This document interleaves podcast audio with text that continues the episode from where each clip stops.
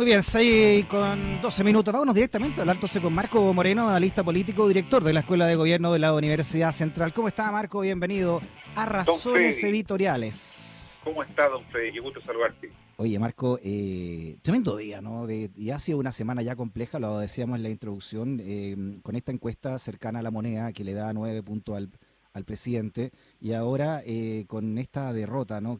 ¿Cómo queda, crees tú, Piñera? Con estos 10, 11 meses que le quedan todavía. Claro, si, si las próximas 44 semanas o algo así que le quedan de mandato van a ser como esta última semana, es decir, eh, tenemos un escenario bien complejo eh, para la gobernabilidad del país eh, en circunstancias, ¿no es cierto?, que además esto está cruzado por un ciclo electoral muy intenso, ¿no? que hace y que instala una verdadera eh, una verdadera eh, un verdadero plebiscito sobre sobre el presidente. Yo, yo creo que Piñera ha empujado un poco las cosas en esa dirección no como que como que eh, de alguna manera las elecciones que vienen sean un, plebiscito también respecto de Sebastián Piñera no por eso el mm. miedo en el oficialismo no por eso el gran temor que hay respecto de cómo esto podría efectivamente expresarse en un voto castigo al oficialismo en las próximas elecciones producto, ¿no es cierto?, de las decisiones que está tomando su gobierno, las decisiones que hoy día quedaron en vista, ¿no es cierto?, eh, de todos como, como un error eh, de, diseño político. Lo que pasa es que, lo hemos comentado otras veces, el presidente no es un estratega, ¿no? Eh, cuando intentamos pensar por qué actúa de la manera que actúa, no lo hace con una lógica estratégica, sino que él es básicamente un especulador, ¿no? Su fortuna la ha hecho fundamentalmente eh, eh, en esa en esa en esa lógica. El partidario del timbeo, ¿no? Apuestas eh, al azar, digamos, a veces resultan, a veces no, y así se mueve. Por eso hoy día cerró, paradojalmente, un dato bien relevante, intentó cerrar la crisis para no aumentar la pérdida, ¿no? Si te diste mm. cuenta, entre lo que resolvió el Tribunal Constitucional y la decisión de promulgar el tercer retiro pasa muy poco tiempo, ¿no? En Michel Bachelet y los anteriores presidentes estas crisis por lo, por lo general se alargaban varios días, ¿no? Pero como buen, eh, digamos, eh, negociador en el timbeo, en la especulación, cierra rápidamente porque no quiere aumentar la pérdida, ya hizo la pérdida, ¿no? no, quiere, que siga aumentando la pérdida. Ahora él tuvo una reunión ahí en la tarde de emergencia con, con su llamado comité político, que también está bien cuestionado, ¿no? Incluso por la misma derecha, por el poco calado que tiene, y en ese comité político me imagino que también se habló que ya no le queda, no, no le quedan fichas en la mano, ¿no? Si vamos a hablar de a, los casinos, ¿no? Que es otro tema pendiente, se, se vio sin ficha, ¿no? Y porque tampoco podía llevar esto a un veto en el Parlamento donde podría sufrir otro revés. Claro, y lo que pasa es que eh, eh, el amoterismo de este equipo político, ¿no es cierto?, lo hace no tener opinión. Yo creo que al final del día las decisiones siempre las está tomando en solitario el presidente Sebastián Piñera. Es muy poco lo que pueden aportar si es que se atreven a decir algo, ¿no? Yo creo que el gran problema también, o el otro gran problema que tiene la gestión de Sebastián Piñera es el excesivo apoyo caliente, ¿no? Que le da fundamentalmente el segundo piso, o esta figura de Cristel La Roulette, y el nulo apoyo frío, ¿no? Un apoyo que le diga esto no hay que hacerlo, esto es un error, ¿no es cierto? Porque todo el mundo, como nadie, como nadie le, advirtió de, de, de algo que que, muchos, tú mismo en redes sociales y otra gente decía, ojo, que el Tribunal Constitucional, ¿no es cierto?, también va a querer salvarse, no, no va a querer que le, le tiren esta papa caliente y hacerse cargo de este fierro, ¿no es cierto?, y asumir el costo, porque en el fondo lo que intentó hacer Piñera fue eso, trasladarle el costo al TC. Y el TC, ¿qué es lo que dijo? No, yo no voy a asumir este costo y, se le, y le, devolvió el fierro caliente, ¿no?, de alguna manera. Bueno, la pregunta es cómo no hay gente en el gobierno que le diga, eh, no, que le diga, este no es el camino correcto. Es, eso es lo que sorprende, por eso que el amaterismo de su equipo político en realidad da cuenta de la soledad en que está gobernando hoy día Sebastián Piñera, ¿no? Eh, está gobernando prácticamente en el vacío, ¿no? Mm. No tiene apoyo de las instituciones, del PC, del Congreso, eh, no tiene apoyo de la ciudadanía, no, no tiene apoyo en su sector, no está gobernando en el vacío en este minuto mm. el presidente Sebastián Piñera, o está gobernando el vacío, más bien dicho. Mm. Bueno, recordábamos al comienzo del programa la, el, eh, este cuento ¿no? de Hans Christian Andersen del, del Rey Desnudo, eh, y, o el traje del emperador también conocido, que, y quizás lo, quizás Piñera le dicen y no se da cuenta, ¿no? O sea, él está en su en su burbuja, ¿no? En su está en su oasis aún no político de, de, no asumir realmente lo que, lo que está ocurriendo alrededor y además, y esto me imagino que tiene muy contrariado a su sector, el daño que le, está, que le puede producir en este año electoral clave a, aquellos que lo eligieron no para ser presidente. Claro, eh, el presidente padece de un problema que tenemos todos los seres humanos, que es la ceguera situacional, ¿no? Es decir, eh, eh, mientras, mientras, mientras más amplia, ¿no es cierto?, es esa ceguera, menor posibilidad tienes de entender lo que está pasando a tu alrededor. Mientras más pequeña es la ceguera, es porque te das cuenta de lo que pasa a tu alrededor. Y el presidente, eh, como, como ocurre normalmente con, con, con, las autoridades, ¿no? Eh, tiene agudizado este problema, ¿no? por eso que echamos a, a, hacer la psicología política, porque es la única manera de entender al personaje, ¿no? Ya lo decíamos antes respecto de su pulsión por la apuesta, por el riesgo, eh, por la especulación, porque porque su vida, su vida eh, profesional, digamos como como, hombre de negocio ha estado puesta ahí. Él, juega él juega en ese límite. Y después está esto otro, no la ceguera situacional de no de no ver lo que está ocurriendo alrededor, que se produce mm. entre otras cosas por lo que te decía antes, el exceso de apoyo caliente, ¿no? Mm. Y la falta de apoyo frío, ¿no? de que alguien le diga que no está haciéndolo correctamente y eso es porque no escucha no y no escucha mm. porque porque tiene ceguera no y eso lo lleva a una tercera dimensión que es la desconexión no la, ceguera produce que te desconectes de la realidad no de los problemas que están ocurriendo hoy día y de lo que está pasando la gente y lo que está viviendo la gente no que en realidad la gente quisiera que el Estado le resolviera el problema y no tener que recurrir a su fondo de pensiones pero no le queda otra ¿no? que tener que eh, ir y a, sus propios fondos, ¿no es cierto? Tenemos que recurrir a nuestros propios fondos para intentar paliar una crisis en donde el Estado no está prestando la ayuda necesaria, especialmente a la amplia clase media, que es la que hoy día demanda una mayor cantidad, ¿no cierto?, de, de, soluciones y a las cuales no tiene acceso. Claro.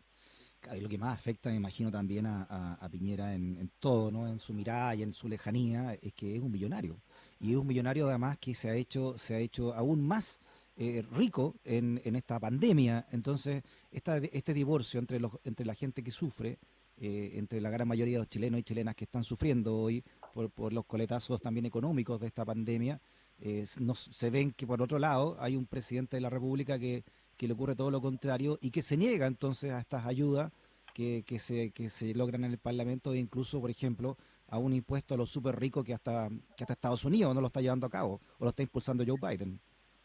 Claro, eh, efectivamente eh, eh, lo que estamos observando es que es un presidente que antes decíamos las razones, por las razones por las cuales actúa de esa manera, también de alguna manera es, es tributario de lo que esta colega tuya periodista Naomi Klein llama la, mm. la doctrina del shock ¿no? Cómo la gran, los grandes empresarios, las grandes empresas se benefician, ¿no es cierto?, de, de, estas situaciones de desastre, ¿no?, de, de, los problemas que sufren los países, ¿no es cierto?, eh, porque terminan beneficiándose, ¿no es cierto?, producto de, del shock que significa, ¿no es cierto?, eh, tener que enfrentar eh, estos problemas con soluciones que terminan beneficiando especialmente a, a los sectores privados, a, a las empresas privadas, ¿no? lo que quería hacer el presidente, ¿no? Pasarlo colado, ¿no? Era el aumento en las cotizaciones en un 2%, que formaban parte del 6% de una reforma que no está aprobada, ¿no? Que iba nuevamente a la AFP en circunstancias que la oposición desde hace años le viene diciendo, ¿no es cierto?, al gobierno que no está disponible para legislar si es que eh, cualquier aumento eh, en las cotizaciones va a ser administrado por las propias AFP, que tiene que ser un ente distinto, ¿no? Eso es no escuchar, no, no, es no entender y es haber querido pasar otro gol, porque en el fondo ese era un gol, el, del, 2%, el del 2%, ¿no? Eh, porque era con cargo a un, a un proyecto que mm. todavía ni siquiera está avanzando. Sí. Oye, yo creo que a estas alturas, Marco, eh, el presidente Piñera ya no es un problema de la oposición. o sea, ni siquiera creo que ya es un dolor de cabeza, eh, o, al menos solamente la oposición. Yo creo que el dolor de cabeza, y lo decíamos también al comienzo, ya está prácticamente en su, en su sector, ¿no? Hasta dónde puede seguir siendo, estando aferrado a un ancla que los puede llevar, eh, los puede seguir hundiendo. En, te repito, sobre todo en este año, ya un mes donde se tiene que elegir una convención constituyente para pensar el país de aquí a décadas. Claro, y, y, y, y eso ocurre porque la solución está en manos del problema, ¿no? Y, eso es lo que lo que de alguna manera dificulta eh, el que el que el gobierno en estos poco más de 300 días que le quedan de gobierno, no efectivo, eh, pueda eh, hacer algo distinto de solo administrar el país, porque a esta altura, ¿no es cierto?, sin capital político, en la soledad, ¿no es cierto?, sin el apoyo de su coalición, sin el apoyo de las instituciones, ya decíamos el Congreso, el Tribunal Constitucional. Eh, entonces, ¿qué es lo que puede hacer el presidente? Todos dicen, bueno, que se dedica a administrar. Lo que pasa es que parece que además no se no no no está dispuesto Piñera también a entender que ese es el rol que tiene que tener en los próximos 300 días, ¿no? Dedicarse, ¿no es cierto?, a administrar lo que puede hacerse por mejorar la situación, por ejemplo, la pandemia, instalar y dar las garantías para que la Convención Constitucional pueda desarrollar su trabajo adecuadamente, ¿no? Generar las condiciones para que haya los 11 procesos electorales que tenemos por delante se desarrollen con normalidad, no tiene mucho más que hacer respecto que eso. Sin embargo, se resiste, ¿no es cierto?, a ese rol eh, que que los hechos, ¿no es cierto?, están demostrando que pareciera ser que lo único que le queda por hacer a, este gobierno, que los hechos está terminado, y venimos diciendo que está terminado desde el 18 de octubre, y cada, cada vez que hay una crisis decimos está terminado el gobierno, y bueno, Piñera sigue ahí, ¿no? Entonces, eh, de alguna manera creo que eh, la gran dificultad que tenemos hoy día es que, como te decía antes, eh, la solución está en manos del problema, ¿no? Oye, eh, hablando del comité político, bueno, hay gente ahí que, conocemos muy de cerca, trabajamos en, la otra radio con ellos, los conocemos en la personal. Eh, no sé, veo a Jaime Belolio, por ejemplo, o al mismo Juan José Osa, que también lo tuvimos allá de, panelista, y, yo, lo, yo los veo mal. O sea, no, no he hablado con ellos, por supuesto, no están en su rol, yo en el, yo en el mío, ¿no?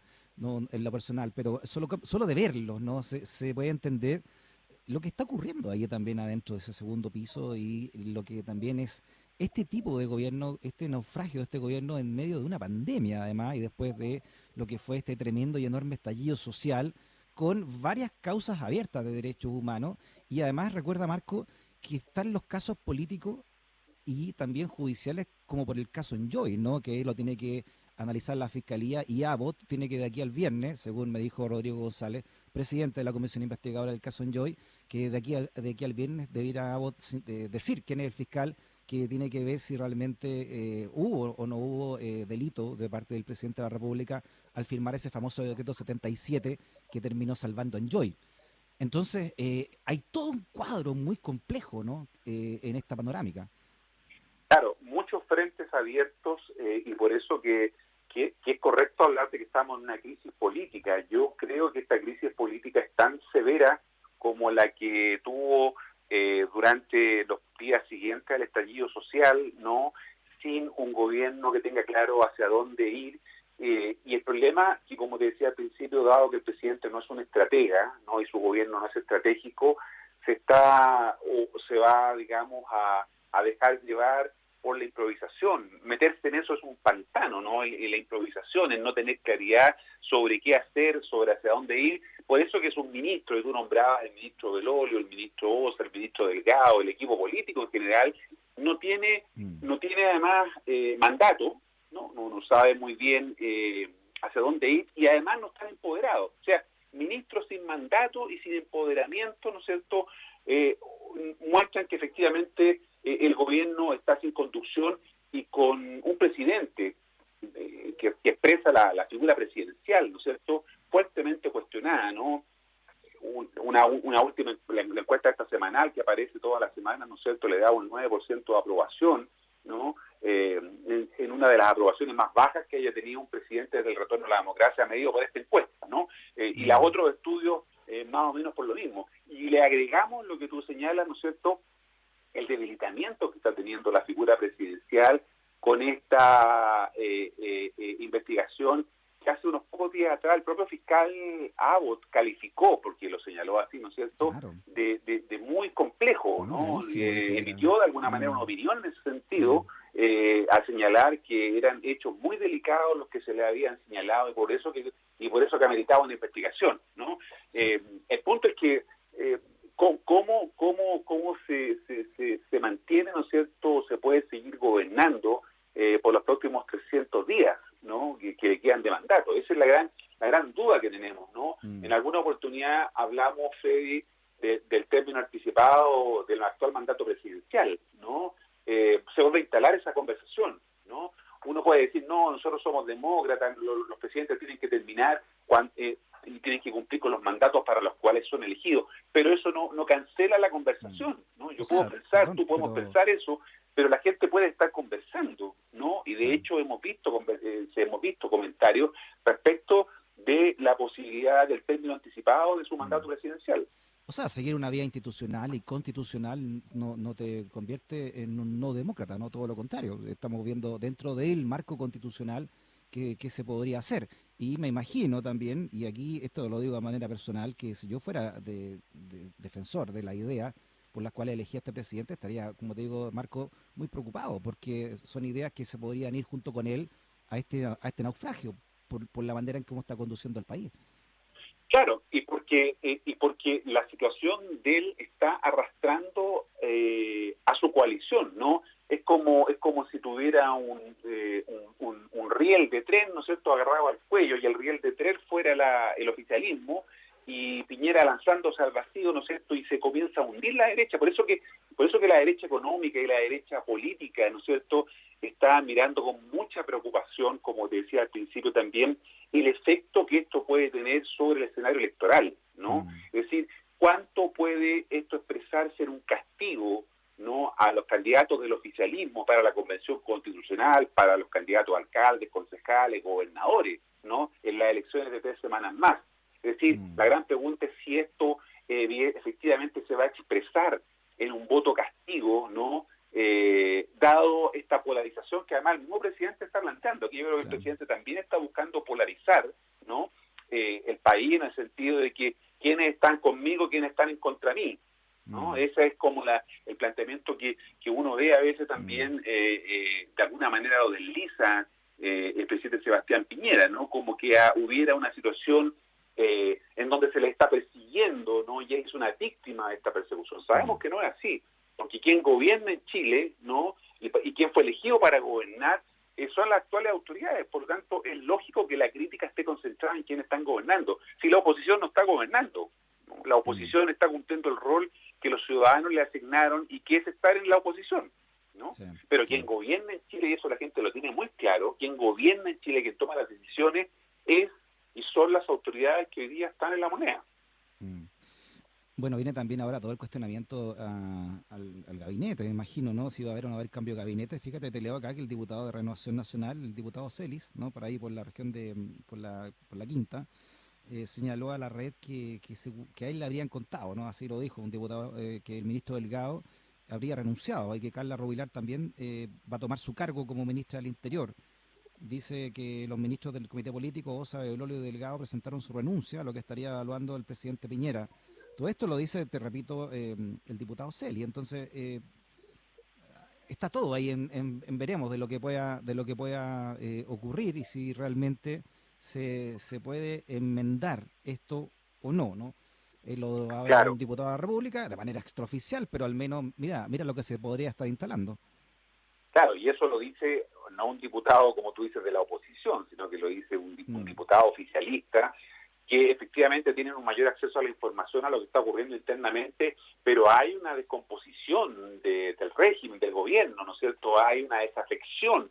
No en vano, diputados y senadores en un número muy significativo votaron a favor del proyecto del tercer retiro, ¿no? Eh, y después han estado cuestionando que el presidente haya concurrido al, al, TC, eh, ¿no es cierto?, lo que significó una gravísima derrota para, para el gobierno. Entonces, hay una desafección muy profunda que, insisto, tiene que, tiene que ver con este temor, ¿no es cierto?, de que el presidente Piñera arrastre, ¿no es cierto?, en su caída, mm. no solamente a su gobierno, sino que a su sector político que hoy día está viendo eh, con mucha preocupación, ¿no es cierto?, eh, que esto se pueda convertir en un castigo electoral eh, en las próximas contiendas. Sí, y por último, Marco, eh, tiene todo tiene todo sentido que él cambie su gabinete, eh, tratando de meter gente importante del o más influyente dentro del Parlamento, porque todavía hay leyes que pueden seguir saliendo de aquí en adelante, como por ejemplo el impuesto a los super ricos, se está llevando y está avanzando el royalty minero, ¿no? Todos eh, cosas que no quiere la derecha, pero que a la luz de este año electoral bien podrían seguirse plegando a esta, a esta instancia. Así que no, sería raro entonces que Piñera se diera cuenta que su comité político no está cumpliendo una labor, al menos, de eh, tratar de tener peso en el Parlamento con sus propios partidarios. ¿no? De hecho, de hecho no lo tiene, o sea, como tú dices, son buenas personas individualmente hablando cada uno de ellos, pero aquí estamos haciendo un juicio político y efectivamente, ya sea que, como te decía, porque no tienen un mandato claro o porque no están empoderados como tal, ¿no es cierto? Ese, este comité político es el comité político más débil que haya existido en un gobierno del retorno a la democracia. Eso es, ¿no? Y por lo tanto, si es que hubieran nombres, porque a esta altura también yo dificulto que haya gente interesada mm. en subirse a este barco que está a la deriva, sin, sin un timón claro, que haya gente interesada, bueno, siempre hay, pero que haya gente realmente interesada que pueda eh, aportar, ¿no es cierto?, a mejorar eh, la conducción política del gobierno. Eso es lo, lo, más dramático en este minuto. Oye, malojo, malojo los presidenciales que fueron a el domingo a esta, a esta performance, ah, eh, mientras esperábamos a la gente topo nosotros. ¿ah? Salvo Briones, que parece que olfateó algo ahí, eh, mal, ¿no? Eh, me imagino ahora como jugada política eso, en, comunicación política me refiero. Sí, un mal, claro, un mal, un mal timing, no, no entender un poco por dónde iba la percepción de, de, la opinión pública, ¿no? Que que evidentemente eh, había cuestionado desde un comienzo el que el presidente recurriera al TC y mal también porque no leyeron adecuadamente lo que estaba pasando en el propio Tribunal Constitucional, ¿no? Y que hubiera mm. una lectura más fina quizás podría haberle eh, evitado este bochorno, porque además estuvieron ahí parados, pero no, el presidente tampoco les dio ningún protagonismo, solo los puso mm. como parte de la escenografía, ¿no? Eh, para, para, para aparecer él, ¿no es cierto?, con el apoyo suficiente, pero efectivamente eh, una, un mm. mal, negocio hicieron efectivamente los candidatos presidenciales del oficialismo. Marco Moreno, analista político, también director de la Escuela de Gobierno de la Universidad Central y parte también del equipo nuestro de Razones Editoriales. Eh, Marco, abrazote grande, ¿ah? que esté muy bien. Un gran abrazo. Chao, que estés bien. Chao, Marco. En USAT tenemos un amplio stock de razones editoriales. Sigues en la 94.5, la radio de un mundo que cambia.